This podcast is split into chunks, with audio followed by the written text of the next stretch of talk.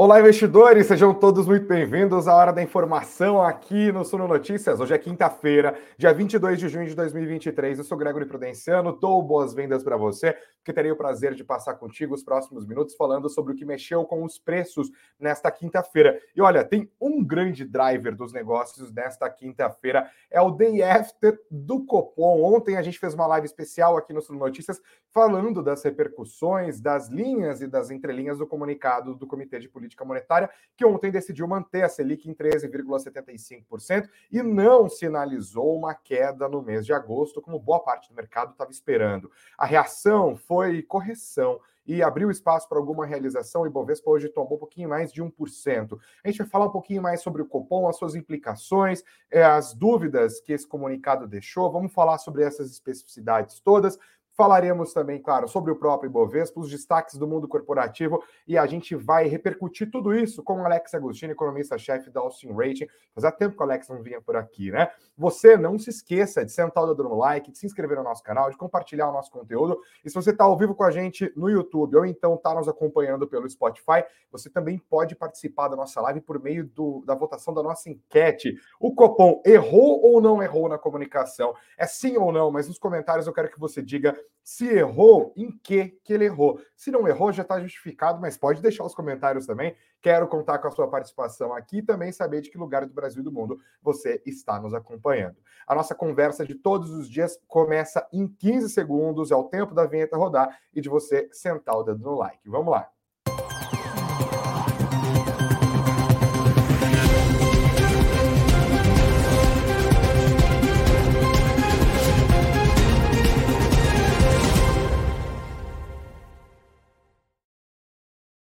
Fala investidores, fala galera, sejam todos muito bem-vindos. A gente já começa falando do Ibovespa, que hoje, como já era de se imaginar, depois que nós lemos ali o comunicado do Comitê de Política Monetária ontem, acabou corrigindo um pouco o, o Ibovespa teve a sua euforia dos últimos dias contida, tá? Hoje a queda foi até razoável, 1,23%. Lembrando que ontem o Ibovespa tinha fechado acima dos 120 mil pontos, algo que não acontecia desde abril de 2022, e hoje, com essa queda de 1,23%, 118.934 pontos. A moeda americana praticamente andou de lado, foi uma leve alta de 0,09%. Agora eu te dou uma doleta, você me devolve 4,77.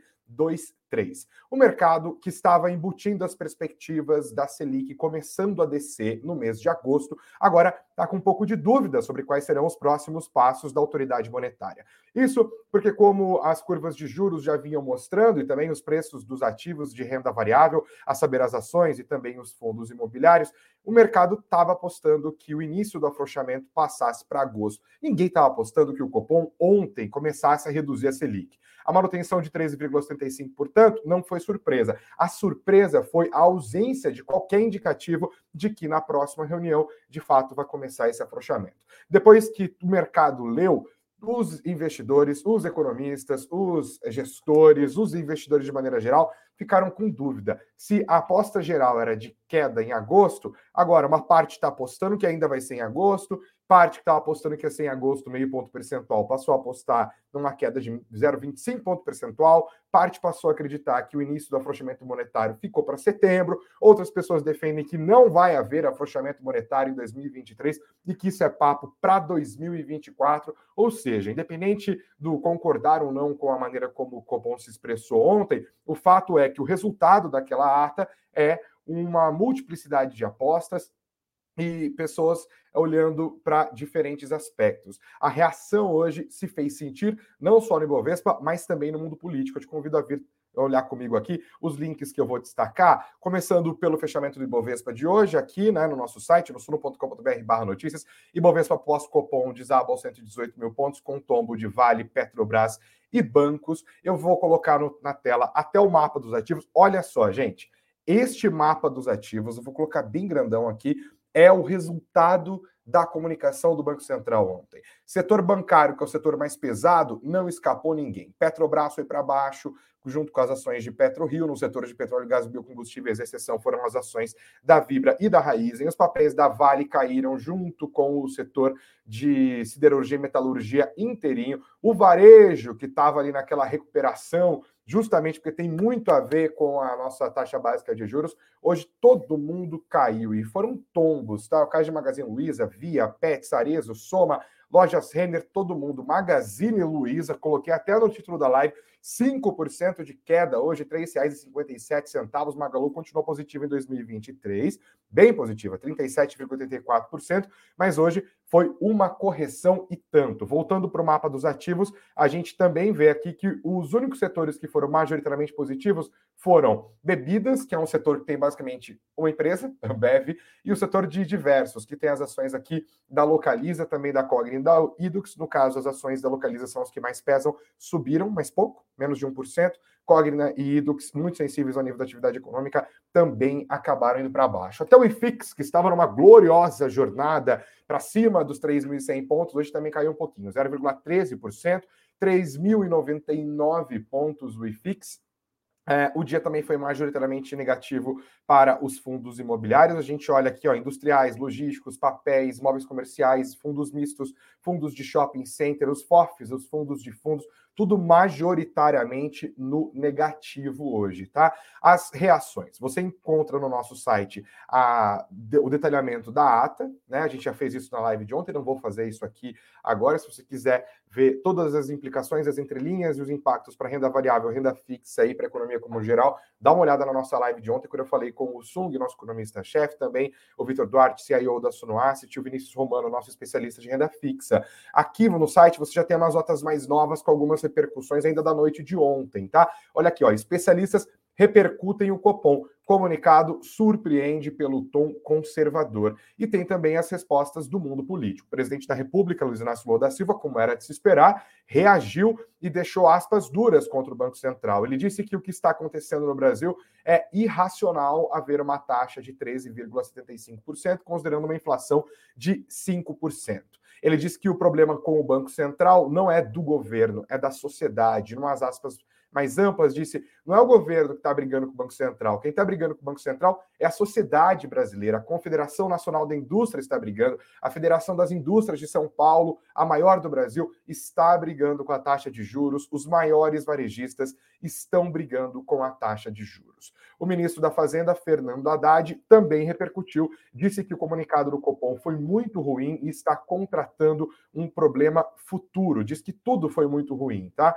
É, e disse que é a favor de olhar para as pesquisas, entende as coisas, é importante, mas é um subsídio a mais para tomar a decisão, não posso substituir a autoridade monetária. Ele falando aqui das projeções do mercado coletadas por meio do Boletim Focus, tá? Gente, Cenário complicado, o Copom deu a sua fala, deixou algumas dúvidas, o mercado repercutiu isso tudo ontem e agora a gente vai continuar hoje, né? A gente vai continuar essa repercussão trazendo para a conversa o economista-chefe da Austin Rating, Alex Agostini, que gentilmente aceitou o nosso convite aqui para participar da nossa live. Alex, seja muito bem-vindo mais uma vez. Boa noite para você. Tudo bem por aí? Fala, Greg. Boa noite. Eu que agradeço pelo convite e boa noite a todos que estão nos acompanhando. O Alex, qual era a sua expectativa? Aliás, olhando para suas expectativas, quais eram elas e quais delas foram frustradas pelo comunicado do Copom na noite de ontem? Olha, certo que todo mundo esperava que haveria manutenção. Houve, e ok, quanto a isso não se, se discute. A nossa expectativa na Austin era, sem dúvida alguma, como a maior parte do mercado, o comunicado. E pelo mapa de ativos que você mostrou inicialmente, que foi ali o Mar Vermelho, e também né, pelas declarações é, de alguns especialistas que você mesmo colocou no início, né? Alguns acham que só cai depois de setembro, outros acham que cai em 2024, alguns acham que cai 0,25 ponto em agosto. Na Austin, por enquanto, nós acreditamos que pode cair meio ponto em agosto. Veja bem, pelas divergências de opiniões, não é possível que o Banco Central esteja certo no comunicado dele. Tá certo? Ou seja, o mercado inteiro, que tem grandes especialistas, ficaram desorientados justamente porque ficaram frustrados, como nós, com o comunicado. O Banco Central, um grande papel dele é ser um bom orientador das expectativas futuras. Ele não foi. A comunicação dele foi falha. Eu não sei se foi ausência de coragem para se posicionar e indicar qual será o próximo passo, ou foi excesso de coragem para manter um conservadorismo exacerbado diante de uma queda há mais de seis meses de preços no atacado, de uma queda consistente, ainda que não intensa, das expectativas de inflação para 2024, que é o objetivo dele, não é mais 2023, mas 2023 vem surpreendendo para baixo também. Na Áustria, a nossa projeção já ah, quando foi divulgado o IPCA 15, nós já tínhamos revisado o IPCA de 2024 para 3,8, portanto, já ali abaixo do, do teto, se eu não me engano. Que é 4,5, então, o Banco Central... Isso. Então, o Banco Central ele tem todos os fatores condicionantes a seu favor. Quais são eles? Primeiro, a questão do arcabouço fiscal. Tudo bem, vai voltar para a Câmara, mas já foi passado pelo Senado com alguns ajustes. Já está encaminhado. O cenário internacional melhorou muito, inclusive tanto melhorou que o próprio Estados Unidos parou de subir os juros. O risco dos bancos foi dissipado, o Banco Central diz isso no comunicado. O, a tensão China-Estados Unidos foi amenizada com o último encontro. Os fatores determinantes, inflação corrente, lá embaixo, com risco de, de deflação no IPCA agora. Agora em junho, temos esse risco. Pode acontecer. inflação expectativa futura, declinando, que são fatores determinantes.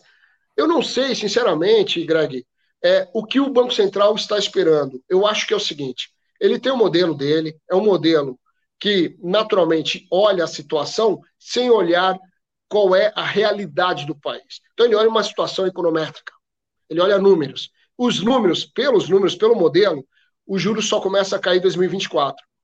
E aí a pergunta que fica é: foi importante combater a inflação até agora e nós estamos conseguindo combater porque ela já declinou. Mas qual é o custo de continuar com esse conservadorismo? Então eu acho que o Banco Central, primeiro, ele frustrou e errou no comunicado dele porque houve essa dispersão de posição e de expectativas de mercado. Houve esse mar vermelho hoje dos ativos. Não é à toa que os ativos caem, não é à toa. Tem, tem um porquê. E o porquê? o Banco Central não foi um bom orientador de expectativas. Eu acho o seguinte: nós estamos, o Banco Central está brigando para combater uma inflação que ela está imune à taxa de juros, que é que são, aliás, os preços administrados.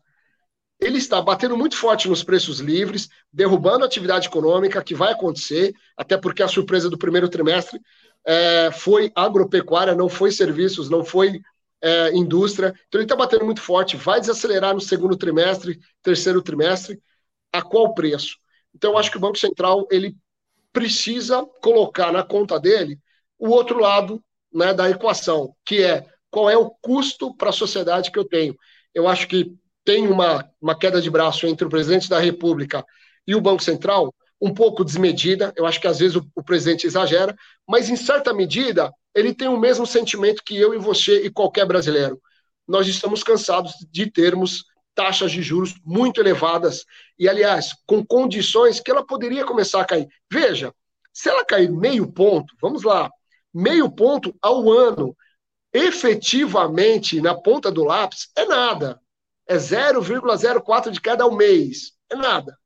Mas as expectativas que movem né, a máquina, é a força motriz da economia, essas expectativas estão sendo frustradas. E aí é óbvio que todas as entidades, entidades de classe vão se manifestar de forma negativa. Por quê? Porque a China está aí e, e, está ocupando os espaços. Eu até gravei um vídeo ontem para o meu canal, que eu tive uma experiência, é, que eu fui comprar uma lâmpada para o meu carro, muito rápido isso. E tinha uma lâmpada chamada Paralelo. O meu carro é alemão, antigo, 2012. E eu fui comprar a original, perguntei o preço, 236 reais. E a chinesa, paralela, 20 reais. Aí eu falei, bom, então eu vou querer a original, porque dura 10 anos. Aí a mulher falou, não, mas ela também é feita na China. Eu falei, não, então me dá a paralela porque é feito no mesmo lugar. A mudança eu é só. Oi, eu compro 11, por aí. Faz exato. Um estoque, exato. Exato. Então, o que eu quero dizer com esse exemplo? A China está ocupando os espaços. Aqui na minha cidade, em Osasco, nós tínhamos uma fábrica da Osram. A Osram, a maior, a maior fabricante de lâmpadas no mundo, e ela fechou as portas em 2016. Então, por que, que ela fechou as portas e transferiu a parte da produção para a China? O custo de produção. Até quando a gente vai viver essa realidade? E eu acho que uma parte da culpa é do Banco Central quando a gente tem é, esses exageros. Outra parte, claro, que é do Brasil que não consegue realizar investimentos e principalmente por parte do governo que gasta muito e gasta mal. A gente não pode deixar essa culpa só para o Banco Central, não.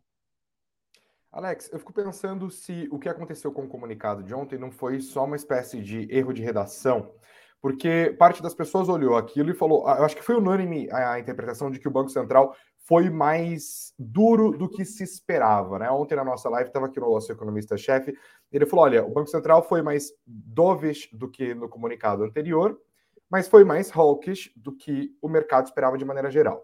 Ainda assim, é, como você falou, né, houve uma dispersão de opiniões e há economistas projetando que ainda assim, em agosto, haverá o começo do processo de afrouxamento monetário. A partir da leitura do Copom de ontem, como que você está olhando para o futuro? Existe essa chance em agosto? Ou você vê alguma coisa ali naquele comunicado que enterra de vez essa possibilidade? E aí a gente tem que começar a olhar para setembro ou quem sabe mais adiante? Bom, eu fiz uma análise geral do cenário, incluí política no meio, mas agora vamos falar diretamente do comunicado. A nossa leitura no comunicado ela foi muito positiva.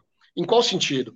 Ele começa falando de fatores muito positivos, que veio melhorando em relação à última reunião, ou seja, nos 45 dias melhorou bastante o cenário, ele deixa muito claro. Inclusive, ele tira aquela frase que ele ameaçou subir os juros na última reunião, ele tirou isso. Então, de fato, o comunicado foi mais dovish, sem dúvida alguma, e a gente concorda com isso. Essa é a nossa opinião. Como ele colocou dessa forma e não deixou a porta aberta, a gente ainda acredita que pode sim reduzir a taxa de juros a partir de agosto. Essa é a nossa posição hoje. Talvez o que a gente vai começar a discutir é qual o tamanho do corte: meio ponto ou 0,25. Nós tínhamos meio ponto até essa reunião. Vamos decidir se será 0,25 ou meio com a ata. Geralmente na ata, ele acaba sendo ainda mais brando, né? Ele morde agora no comunicado e assopra ali na ata. É o que a gente espera na Austin. E a leitura é que até o final do ano a gente possa ter uma taxa abaixo de 12%. Todas as condições técnicas estão à mesa para iniciar o ciclo de queda da taxa de juros. Por quê? Quando vira o semestre, ele já tem total efeito só no ano seguinte. Nenhuma decisão de política monetária vai recair para esse ano. Então, se ele não reduzir a taxa em agosto, nós estamos falando que a intensidade maior de redução dos juros começa a ficar para o final de 2024. E aí não dá tempo da economia se recuperar. E aí aquela, de novo, aquela fala de voo de galinha no Brasil vai se fazer presente. Né? E a gente precisa dar um pouco mais de força para isso. Eu acho que o Banco Central tem condições técnicas para começar a reduzir os juros de agosto. Essa é a postura da Austin na leitura do comunicado e o que a gente espera para a ata é que seja uma ata mais branda, um pouco mais clara e um pouco mais orientadora do que foi o comunicado, né, que só desorientou. Tentando fazer um exercício de empatia, o papel do Banco Central aqui é manter os juros no patamar que seja necessário para ancorar as expectativas de inflação para dentro do intervalo da meta e, óbvio, fazer com que a própria inflação convirja para a meta. Olhando para as expectativas do mercado medidas pelo Boletim Focus, tanto a inflação do ano que vem quanto a de 2025 já estão dentro do intervalo. Né? O teto para 24 e 25 é de 4,5%. Para 2026, a gente vai conhecer a partir da reunião do CMNE, que está marcada é, para o dia 29. Né? E a partir disso, eu puxo o CMNE aqui na história, só para contextualizar um pouco para a galera que está nos acompanhando, o comitê, o Conselho Monetário Nacional, que é formado pelo ministro da Fazenda, o Fernando Haddad, a ministra do Planejamento, Simone Tebet, e o presidente do Banco Central, Roberto Campos Neto, vai decidir agora, no dia 29, deixa eu até pegar a agenda, eu, eu me misturo aqui, 29 é quinta-feira que vem, daqui exatamente uma semana, quais serão as metas, acho que para os três anos subsequentes, né, 26, 27 e 28. E há um temor, porque o governo tem, obviamente, maioria no CMNE, de que essas metas fiquem mais frouxas ou mais fáceis. Né? Hoje estão em 3%, eles poderiam colocar 4,5%, que foi um número que o próprio Lula já disse, por exemplo, relembrando das metas da época que ele governou o país nos dois primeiros mandatos, ali quando o Meirelles era presidente do Banco Central. É, muita gente atribuiu esse tom conservador do Banco Central às incertezas advindas desta reunião do CMNE, que vai acontecer na semana que vem. Você acha que esse argumento faz sentido, Alex? E eu aproveito para perguntar quais são as suas expectativas para este encontro da semana que vem? Na reunião de maio, inclusive, nós na Austin levantamos, eu até numa entrevista, eu acho que para o Infomoney ou para algum portal, não lembro qual foi, é, que nós falamos sobre a questão do sobre a questão do, do CMN, ou seja, como que ele agiria e qual o impacto disso no Banco Central. Nós falávamos até o seguinte: se de repente eu não sabia na época qual era a data da reunião, se o, o CMN ampliasse a meta, talvez o Banco Central até poderia ser um pouco mais é, brando e reduzir os juros, mas não foi nada disso. Bom, o que acontece é o seguinte: eu acho que não tem essa, meu entendimento, não tem essa relação de ser conservador com esperar a reunião. A reunião é o seguinte: 2 a 1 um para o governo, mas eu acho dificilmente que nós vamos mexer na meta. A meta continua. Uhum. O que pode acontecer, e já aconteceu no passado, é mudar o intervalo de 1,5 para 2, porque você tem uma área de escape maior. A, a, a, o sistema de metas de inflação, ele é, já está consolidado no Brasil, porém, ele não foi modernizado. Em qual sentido? Por exemplo, na Europa e nos Estados Unidos e outros países que já têm o sistema de metas há muitos anos, como o Brasil, eles não têm um ano calendário. Imagina uhum. você supondo que o Brasil consiga ainda nesse ano trazer a inflação para dentro de 4%, tá? ou para dentro da meta, mesmo que seja o teto. Chega em dezembro, dia 1 de dezembro, e a gente tem um reajuste de combustíveis de 20%. Estou supondo. Já foi a meta do ano. Todo esforço feito já foi embora por 30 dias. E aí o Banco Central tem que subir o juros de novo. Então, eu defendo, primeiro, uma modernização do sistema, tira essa situação do ano calendário. Então, isso é um ponto. Mas eu acho que o CMN ele vai decidir, e pode decidir, quer dizer, por dar uma área de escape maior para o Banco Central. Isso dá mais segurança e pode ajudar ainda mais nesse cenário de queda dos juros em agosto. Não é que isso vai determinar a queda, mas isso vai dar maior segurança e eu não vejo, de novo, nenhum problema em ampliar a área de escape. Por quê? Porque 25% da inflação do país, do IPCA, é preços administrados. Preços administrados para esse ano é 9%.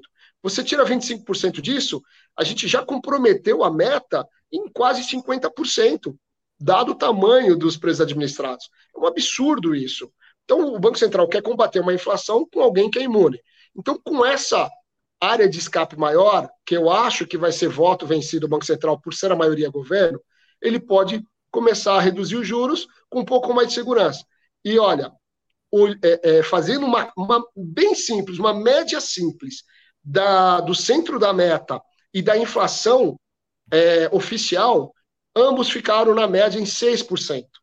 Então a gente está querendo atingir uma inflação de 4%, quando historicamente ela foi de 6%. A gente não tem mecanismos para mudar essa situação dos administrados, pelo menos não por enquanto. Então, acho que o Banco Central precisa de maior flexibilidade a maior flexibilidade não vem em elevar a meta, até porque o próprio Banco Central já falou.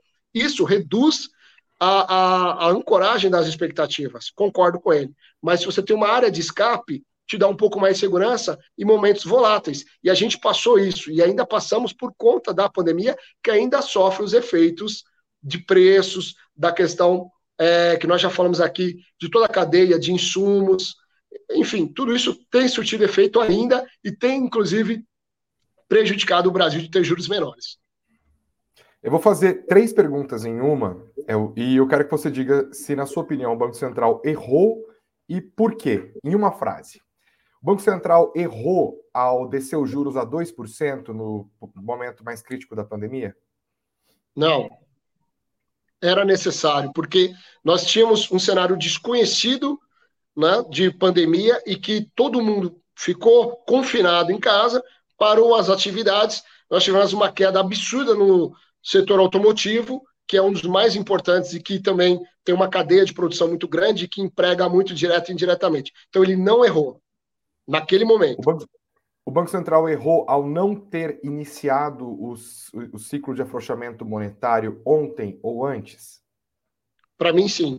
Para mim, errou porque, de novo, ele faz uma análise extremamente é, econométrica de modelo é, e simplesmente uh, ele errou porque todos os indicadores já mostravam que a inflação estava sendo reduzida. Basta olhar o IPA de, dos IGPs. Ele está há seis meses em deflação.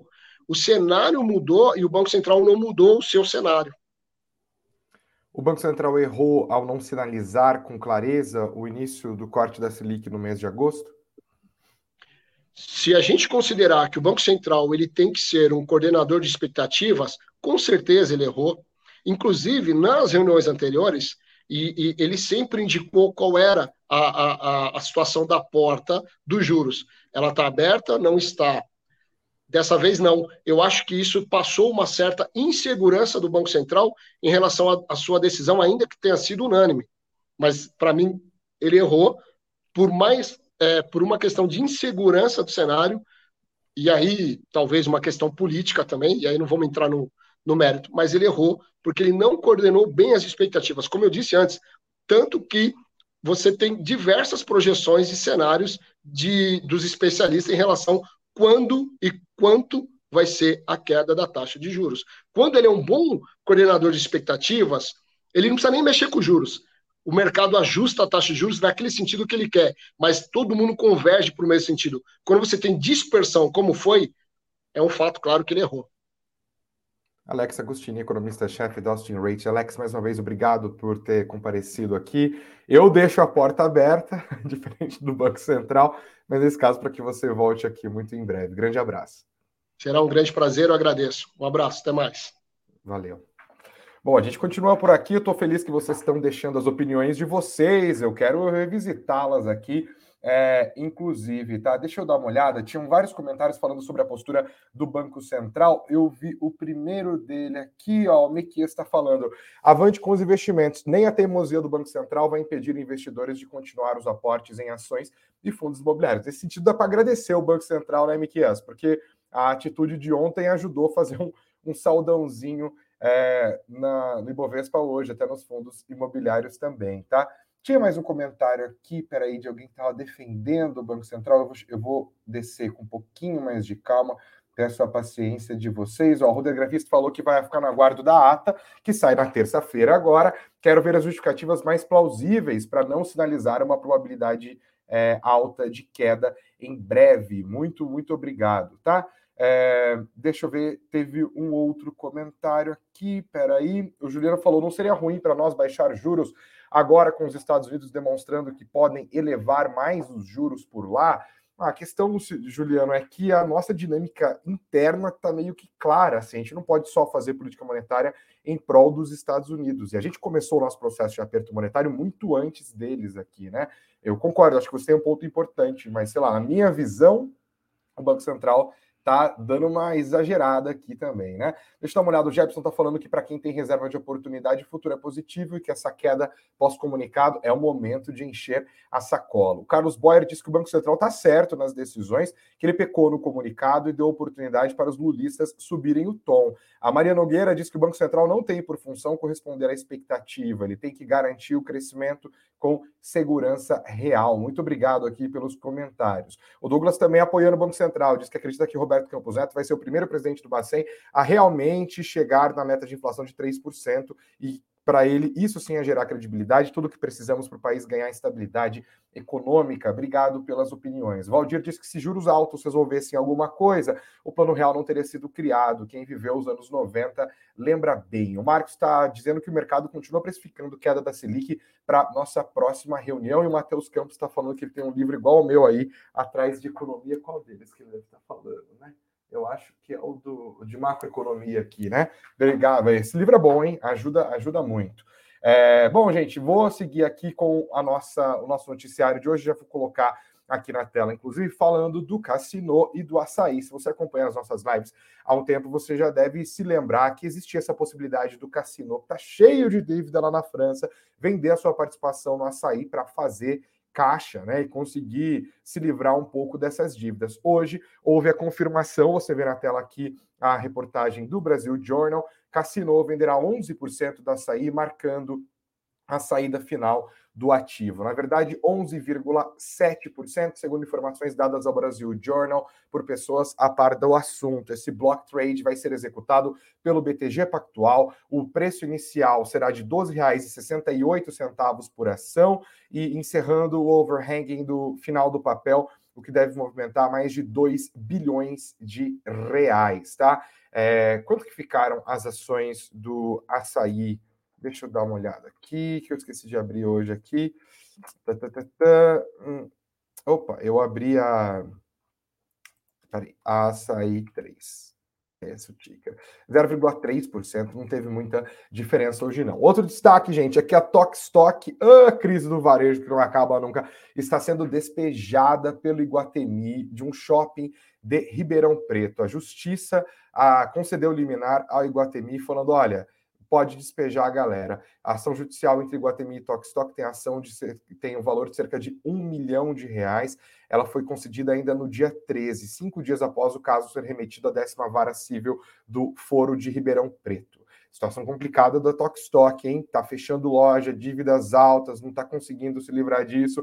Já houve uma, duas, três é, um, notícias de que eles estão atrasando aluguel.